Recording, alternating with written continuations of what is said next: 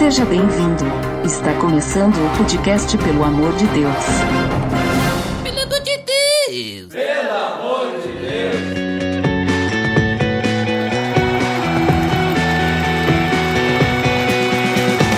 Tá no ar! Podcast Pelo Amor de Deus! Eu sou Ed The Drummer e esse é um episódio extra do PDD! Exatamente! Hoje teremos um episódio extra, um episódio mensagem, ou pregação, ou estudo, como você quiser chamar. E hoje nós temos aqui então uma mensagem do Edgar Grave, que já esteve presente aqui no Pelo Amor de Deus, episódio 11. Link no post! Episódio 11, a Reforma Protestante, onde o Edgar esteve aí conversando com a gente sobre a reforma. Bem antigo esse episódio lá de 2013. E hoje nós temos então um estudo que o Edgar esteve dando em uma igreja e nós vamos disponibilizar para vocês escutarem, para vocês aproveitarem esse final de ano. E também deixem aí nos feedbacks, aí nos comentários, se você curte essa ideia de a gente de vez em quando entre um podcast e outro, nós colocarmos algum podcast extra com alguma mensagem, alguma coisa que algum dos participantes do Pelo Amor de Deus estiveram ministrando por aí, certo? Então fiquem aí com a mensagem do Edgar logo depois da nossa clássica mensagem das nossas redes sociais. Tá beleza, Edson. Você está escutando o podcast no site pelamordedeus.org.br, que vai ao ar sempre nas sextas-feiras, a cada 14 dias. Curta nossa fanpage em facebook.com/barra oficial PADD. Também siga no Twitter, através do arroba underline PADD. Ou entre em contato conosco através do e-mail contato arroba pelamordedeus.org.br.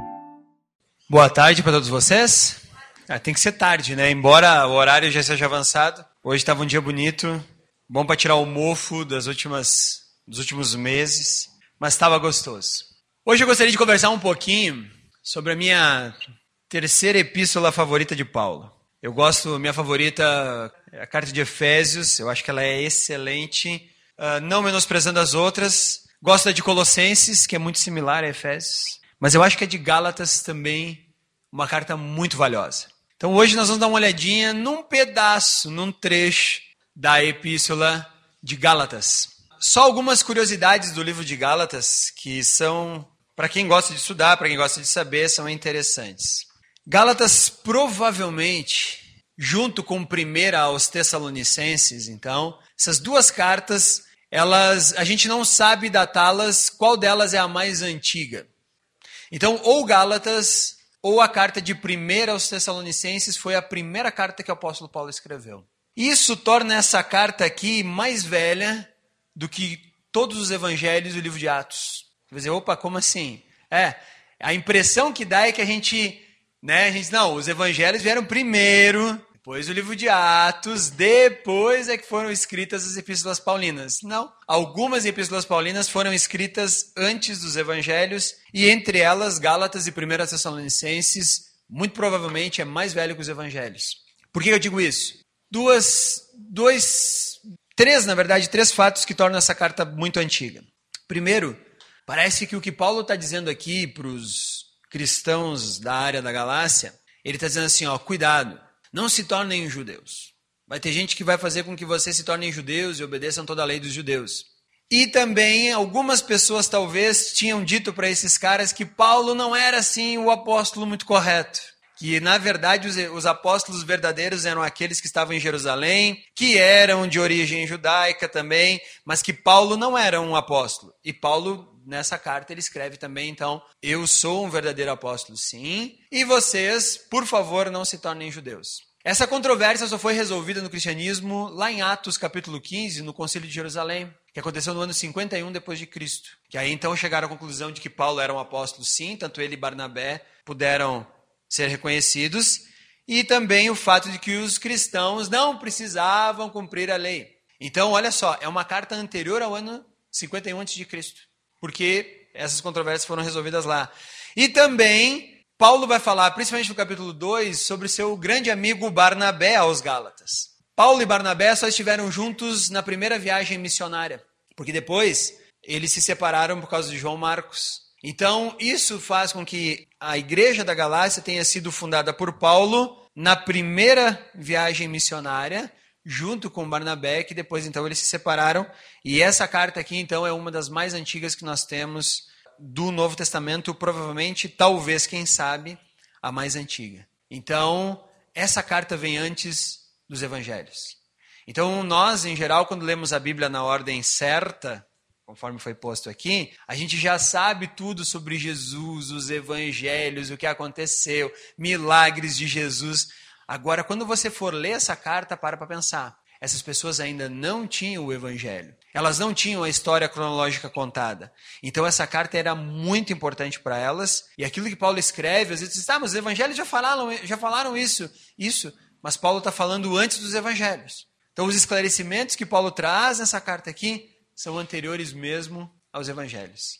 Então essa é uma carta de quase dois mil anos que Paulo escreveu a um grupo de pessoas, uma área né, uma região da Galácia, muito primitivo em termos de evangelho, e ele escreve essa carta então para esclarecer que ele é sim o apóstolo verdadeiro e que o verdadeiro evangelho é diferente da lei. Eu separei um trecho para a gente ler, já que a gente não pode ler toda a carta, para minha tristeza e satisfação de vocês. Eu não teria problema nenhum, é uma carta bem curta, cinco capítulos. A gente pode ficar aqui estudando, mas vocês talvez não gostariam, então tudo bem. Fico imaginando o cara que chegou lá, leu essa carta aqui, uma tacada só para a igreja. Hoje a gente não aguenta ler dez versículos. Que coisa, né? Mas vamos lá. Imagina o cara que levou o Apocalipse.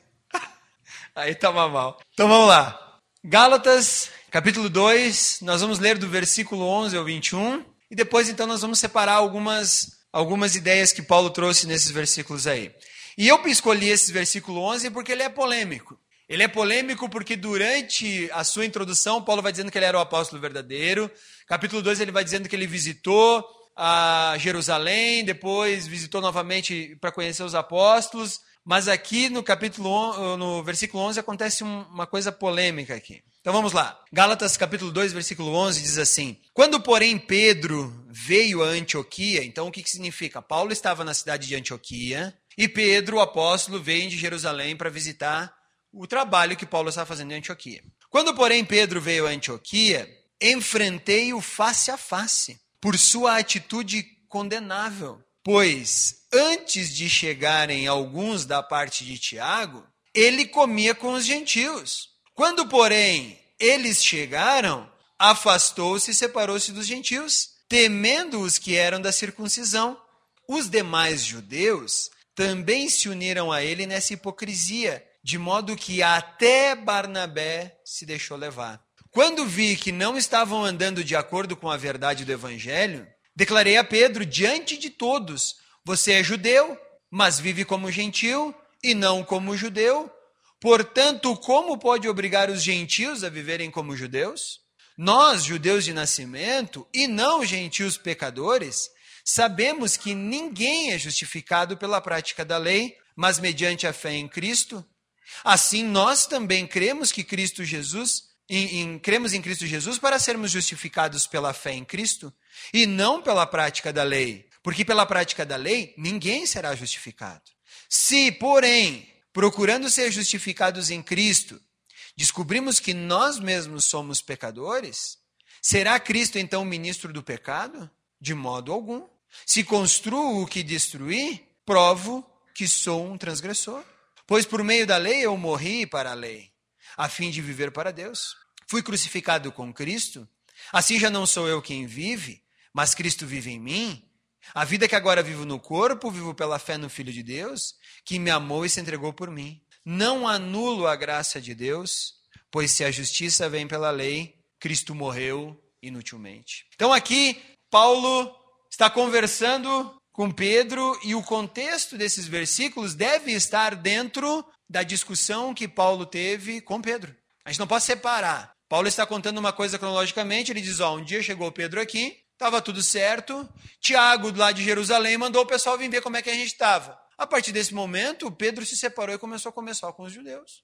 Eu achei estranho isso, mas outras pessoas se uniram a essa hipocrisia e começaram a, a, a comer apenas com os judeus. Até Barnabé se voltou para isso. Aí eu peguei e enfrentei Pedro face a face. Eu disse: Ó, oh, meu amigo, isso que você está fazendo está equivocado. Extremamente errado. Na frente de todo mundo. Ele disse: Isso está extremamente errado. Você é um judeu, mas você não vive como um judeu, você vive como um gentil. Agora você está tentando obrigar o pessoal a viver novamente como um judeu? E aí então entra todo esse argumento que Paulo está falando aqui. Então, todo o contexto do que nós vamos conversar agora é Paulo escrevendo aos Gálatas sobre o que ele e Pedro conversaram, ou sobre como foi a admoestação que ele deu a Pedro lá em Antioquia, para mostrar que o verdadeiro evangelho é diferente da lei. Então, esse é todo o contexto do que está acontecendo. E eu quero ressaltar alguns versículos bem específicos. Eu quero começar pelos versículos 15, 16 e 17. Olha o que Paulo fala nesses versículos ali. Nós, judeus de nascimento e não gentios pecadores, sabemos que ninguém é justificado pela prática da lei, mas mediante a fé em Jesus Cristo. Assim, nós também cremos em Cristo Jesus para sermos justificados pela fé em Cristo, não pela prática da lei. Porque pela prática da lei, ninguém será justificado. Se, porém, procurando ser justificados em Cristo, descobrirmos que nós mesmos somos pecadores, será Cristo então ministro do pecado? De modo algum. Então é isso que Paulo fala. Então nós precisamos entender que Paulo não está se achando, porque a gente olha ali e diz assim, Paulo diz assim: "Nós judeus de nascimento sabemos e não esses gentios pecadores". Tu já pensa, Paulo já está se achando. Não, não é isso. Paulo está simplesmente explicando para Pedro, ele tá, lembra? Esse é o contexto da, da coisa. Pedro, nós, judeus, sabemos, não como os gentios pecadores. A ideia de pecado aqui é um desvio que a gente tem.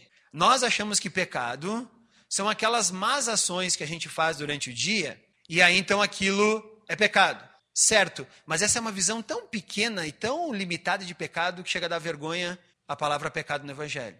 A palavra pecado, na sua original, no, no, no texto, no contexto da Bíblia como um todo, é errar o alvo. Isso é pecado errar o alvo. Então, o que que Paulo está dizendo para Pedro aqui? Paulo, uh, Pedro, nós judeus, não esses gentios que erram o alvo procurando em todas as outras, nós conhecemos o Deus verdadeiro.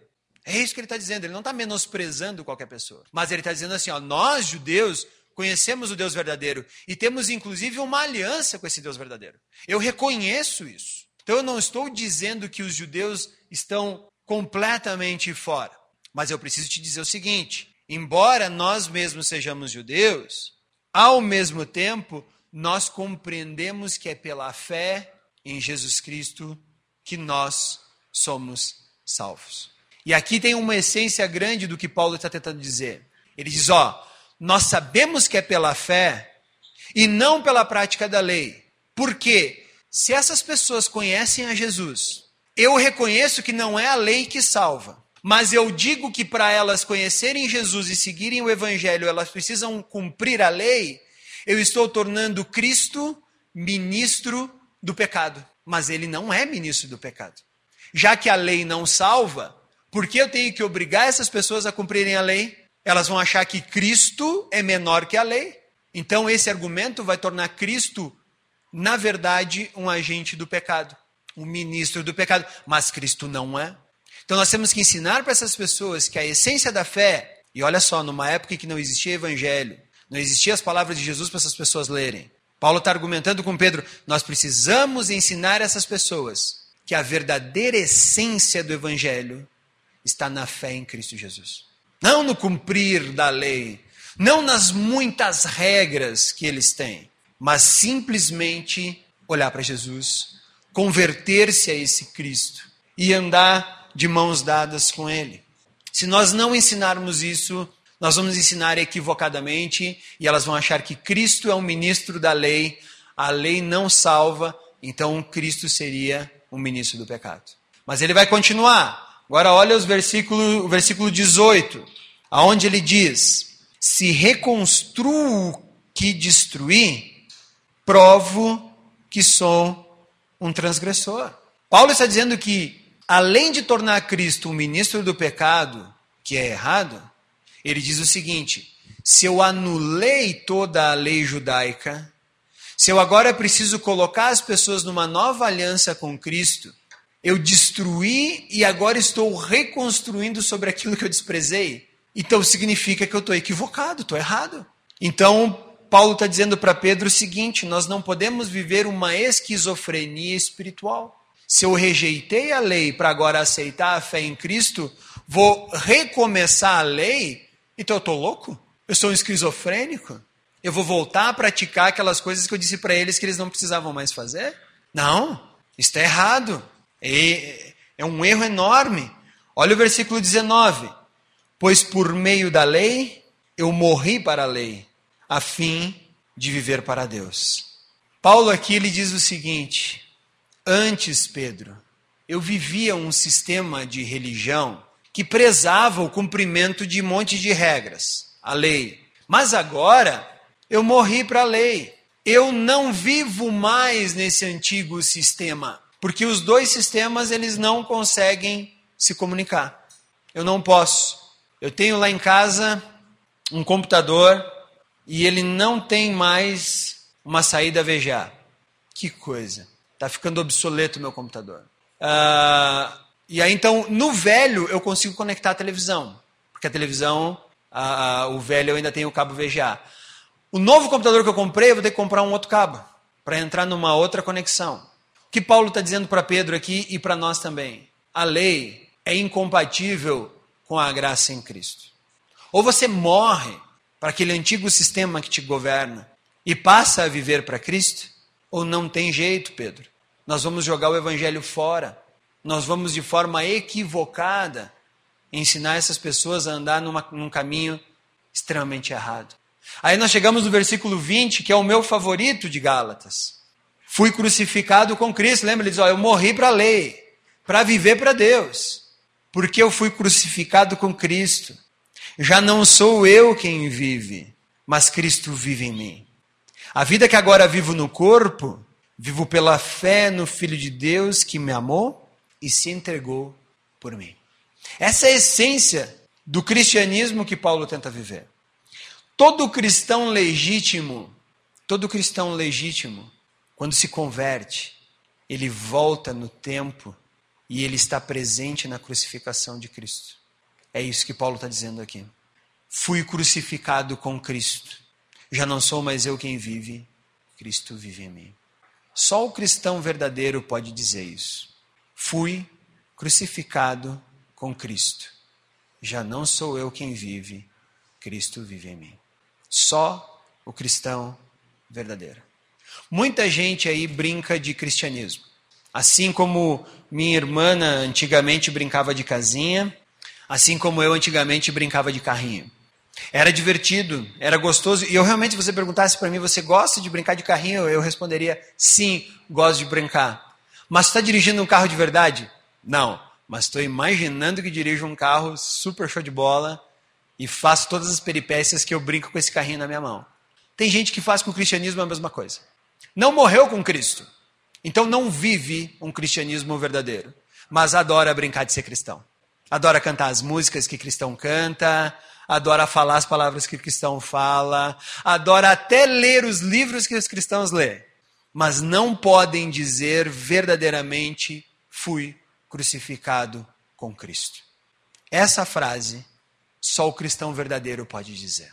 Por último, ele termina essa parte da carta dizendo assim: não anulo a graça de Deus. Pois, se a justiça vem pela lei, Cristo morreu inutilmente. Aqui nós vamos parar, e acredito realmente que Paulo parou aqui nesse momento. Outra coisa interessante é que vocês sabem que esses capítulos, esses versículos vieram muito depois, né? Paulo escreve uma carta corrida. Assim como você escreve um bilhete para tua esposa, para tua namorada, né? Paulo escreveu corrido. Você não bota lá, capítulo 1, versículo 1. Oi, eu te amo. Versículo 2: Gostaria muito de estar com você. Então, Paulo também não faz essas coisas. Isso foi uma, uma invenção que foi posta depois para nós mais facilmente decorarmos a Bíblia. Então, encerrando essa parte, o que nós podemos concluir então? Que se o argumento de Paulo está correto, ele manifesta o verdadeiro evangelho de Cristo. Mas, se ao contrário, Pedro Naquele momento, eu acho que Pedro entendeu o que Paulo estava dizendo, porque quando nós vamos ler as cartas de Pedro, que são mais novas que as cartas de Paulo, Pedro reconhece a teologia de Paulo. Então ele diz assim: se vocês continuarem andando nessa direção de aproximar o cristianismo com a lei dos judeus, Cristo morreu inutilmente. Cristo morreu por nada. Ele foi pregado naquela cruz de forma inútil.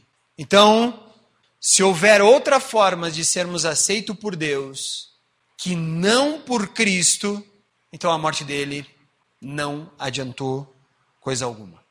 O que nós podemos concluir agora que nós lemos tudo isso? Já expliquei para vocês o contexto da carta, o contexto do que Paulo está falando, o que, que isso tem a ver agora com a minha vida e com o meu dia a dia. Primeira coisa, o cristão verdadeiro, o cristão verdadeiro, ele não recebe Jesus Cristo como um amuleto, como um patuá, como uma, uma coisa mágica que vai agora me ajudar naquilo que eu quero. É errado isso. Nós não podemos acreditar nisso. O, o evangelho, ele não é agora, ah, Jesus pegou, então tá, Jesus agora tu vai me ajudar a ter tudo que eu quero. Não, tá errado. E tem muito cristão que faz isso. Jesus, que bom que tu chegou. Estou precisando de casa, estou precisando de carro, estou precisando de dinheiro, estou precisando passar no vestibular, estou precisando arrumar um namorado, estou precisando arrumar uma namorada, estou precisando resolver minha vida, Jesus. Que bom que tu chegou aí, porque agora tu vai me ajudar e o que eu pedir tu vai me dar. E aí o que Paulo diz? Paulo diz: não, está errado. Cristianismo é o dia a dia, é uma vida na qual Jesus Cristo agora passa a ser a coisa mais importante. Isso é legal. Querem saber? Eu não gosto muito, apesar de ter estudado de achar muito interessante, eu não gosto de ficar falando quando as pessoas falam, ah, no original tal palavra, tal palavra, porque eu acho que às vezes não tem necessidade. Mas hoje eu vou pedir perdão para você e eu vou quebrar a minha regra. Você porventura sabe qual é a palavra grega para eu? A palavra do grego koiné, com como Paulo está escrevendo aqui, a palavra é ego. Ego. Agora para e lê de novo aquele versículo. Já não mais o ego vive em mim. Crucificado, meu ego foi com Cristo. Tem tudo a ver. A nossa palavra ego, que foi tomada agora pela psicologia, é exatamente isso, é o teu eu. É o teu eu, esse é o teu ego. A pessoa egoísta é aquela que quer todas as coisas para ela.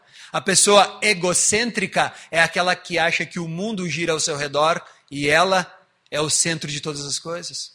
Agora, olha o que Paulo está dizendo aqui: o que é o cristianismo verdadeiro? A morte do ego. Esse é o cristão verdadeiro. Isso tem a ver comigo. Isso tem a ver com cada um de nós aqui. Teu ego já morreu? Porque se não morreu, nosso cristianismo não é verdadeiro. Se no momento de nossa conversão nós não fomos transportados automaticamente para a cruz de Cristo, quando Paulo diz crucificado fui com Cristo, então eu também posso dizer a mesma coisa. Crucificado fui com Cristo lá naquele dia. Naquele dia. Lá no, no, na década de 30 depois de Cristo, uma cruz se ergueu e lá estava, naquele lugar chamado Gólgota, o Senhor e Salvador derramando o seu sangue para todo aquele que cresce nele. Você já foi para lá? Porque se você ainda não foi, então eu acho que você pode estar brincando de ser cristão. Se Cristo não é a maior evidência da tua vida, tome cuidado. Talvez a gente está brincando de ser cristão. Porque quando eu mato o meu ego, a coisa mais importante para mim agora passa a ser aquele que vive em mim. Por isso, Paulo pode dizer: e essa vida que vivo agora no corpo, Vivo pela fé no Filho de Deus que me amou e se entregou por mim. Então, a coisa mais importante na vida de Paulo era Jesus Cristo. Qual é a coisa mais importante da tua vida? Qual é a coisa mais importante da tua vida? Se aposentar bem? Ter bastante dinheiro? Deixar uma boa herança? Ter o nome em diversos diplomas de graduação, pós-graduação, mestrado e doutorado por aí? Qual é a coisa mais importante da tua vida? Paulo disse que a coisa mais importante da vida dele era que Jesus fosse ressaltado. E eu vou dizer para você: não há nada de errado em ter qualquer uma dessas coisas que eu acabei de dizer, desde que Cristo seja exaltado com todas essas coisas. Não há problema algum eu ser doutor, mestre, uh, pós-graduado, PhD em alguma coisa, mas eu vou sempre na minha vida evidenciar a presença de Cristo. Não tem problema algum eu me aposentar bem. Não tem problema, imagina. Qual o problema de eu me aposentar bem e, e viver um, uma, uma, um bom final de vida, uma boa velhice de forma saudável? Não tem problema algum, desde que Cristo continue sendo exaltado na tua vida durante todo esse período. Qual é o mal de eu casar, arrumar uma namorada e alguma coisa assim? Nenhum. Desde que Cristo seja exaltado através, inclusive, do meu relacionamento. Então, eu não estou dizendo que nós devemos viver uma vida sem anseios. Não. Nós devemos falar aquilo que Cristo falou, mas esses Gálatas aqui ainda não tinham ouvido. Busquem, pois, em primeiro lugar o reino de Deus e a sua justiça. E todas essas coisas vos serão acrescentadas. Em primeiro lugar. Às vezes parece que eu busco em primeiro lugar o meu próprio reino e a minha própria justiça. E ainda fico dizendo para Deus que Ele tem que dar mais. Ó, oh, estou precisando de mais, dá mais aí. Continua, ó, vai dando aí. Enquanto na verdade Paulo, antes de escrever o Evangelho, já disse: crucificado fui com Cristo. Já não sou mais eu quem vive, mas Cristo vive em mim. Outra coisa que Paulo falou aqui é que nós vivermos uma religiosidade dentro do cristianismo é extremamente perigoso. Sabe aquela igreja ou aquela pessoa da igreja que bota a regra em tudo? Não pode isso, não pode aquilo, tal coisa pode só até ali, tal coisa funciona assim, tal coisa funciona assado. Para entrar na porta tem que baixar a cabeça em honra e respeito, não pode, tem que levantar em tal hora. Para orar tem que ser sempre uma oração feita em pé. Para vir na igreja tem que usar tal roupa, se usar outra roupa vai acontecer alguma coisa, Deus não gosta de você. Você só pode comer tal tipo de comida, não pode comer tal tipo de comida, você só pode andar com esse tipo de gente, com aquele tipo de gente não. Regra, regra, regra, regra, regra, é tudo que a gente ouve. Sabe por que isso é perigoso? Porque Paulo está dizendo que a regra ela pode te tornar duas coisas. A primeira delas vai te tornar um frustrado, porque é tanta regra para cumprir que a gente não consegue. Aí a pouco o que, que a gente faz? A gente diz assim: desisto, largo a toalha, estou indo embora. O evangelho é muito pesado. Se viu, todas essas, essas regras aí eu não consigo cumprir, estou indo embora. E alguém abandona a igreja, o corpo de Cristo, por quê? Porque não carregou o fardo leve de Cristo. Carregou o fardo pesado que as pessoas queriam que ela carregasse. Esse é o primeiro tipo de pessoa. O segundo tipo de pessoa é ainda mais nocivo. Sabe por quê? que ele continua na igreja. É aquele arrogante que acha que por cumprir a regra ele é melhor que os outros. Aí ele olha para Eduardo e diz assim: "E aí, Eduardo, leu Gálatas hoje?" Aí ele diz assim: "Ah, li dez versículos, eu li o livro inteiro." Sabe decor quantos versículos, Eduardo? Talvez ele vai dizer: "Ah, sei 50, 60, não sei." Ah, eu sei 249. Sabia que o Salmo 119 ele é escrito como um acróstico em hebraico, com os oito primeiros versículos da letra Aleph, depois a letra Bet, e assim vai. Ele se acha melhor que os outros. É aquele cara que quando vai entrar no céu, ele vê a fila grande, ele diz: opa, com licença, eu passo direto. E daí ele está passando, alguém vai chegar e dizer: opa, opa, opa, aonde o senhor vai mesmo? Desculpa.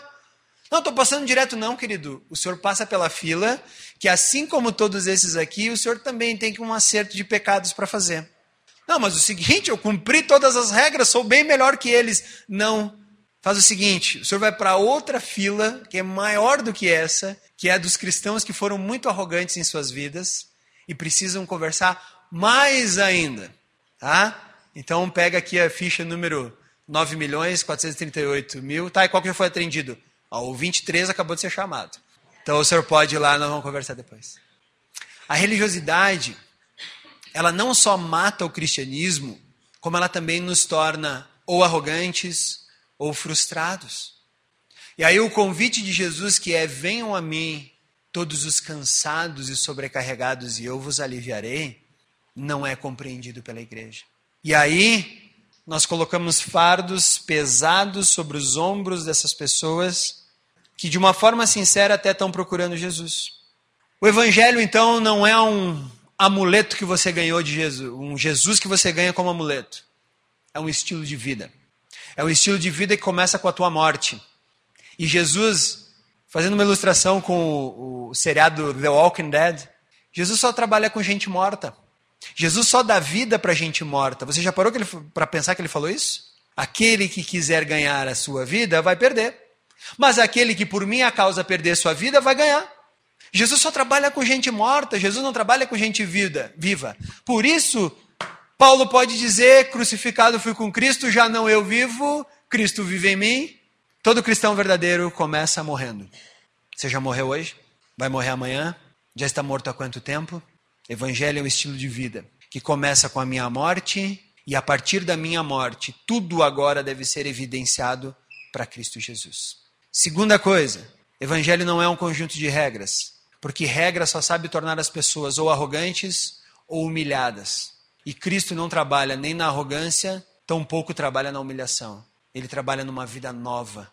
Como tem sido o teu evangelho? O que você tem feito?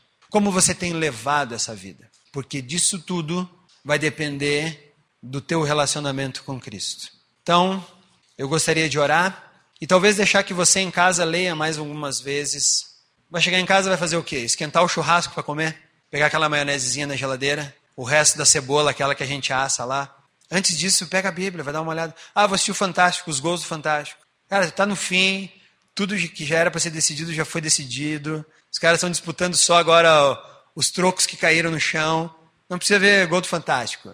Pega tua esposa, pega teu esposo, pega tua família. Vai ler um pouquinho de Gálatas ali e discuta, converse com eles sobre como esses versículos impactam a tua vida. E como vocês, como família, podem agir de forma a aproximar-se da ação que Jesus tinha na vida de Paulo. Porque é interessante, eu converso com muita gente por aí. Você não faz ideia do número de pessoas que eu já vi dizendo: eu gostaria de ser igual ao apóstolo Paulo, gostaria de ser igual a Pedro, ah, gostaria de ser igual a Moisés. Que legal! Como você tem vivido? Como um pagão, como alguém que mora em Sodoma, alguém que mora em Gomorra. É, então acho que você não vai ter a vida de Paulo nem de Pedro. Vamos colocar o nosso cristianismo no lugar certo.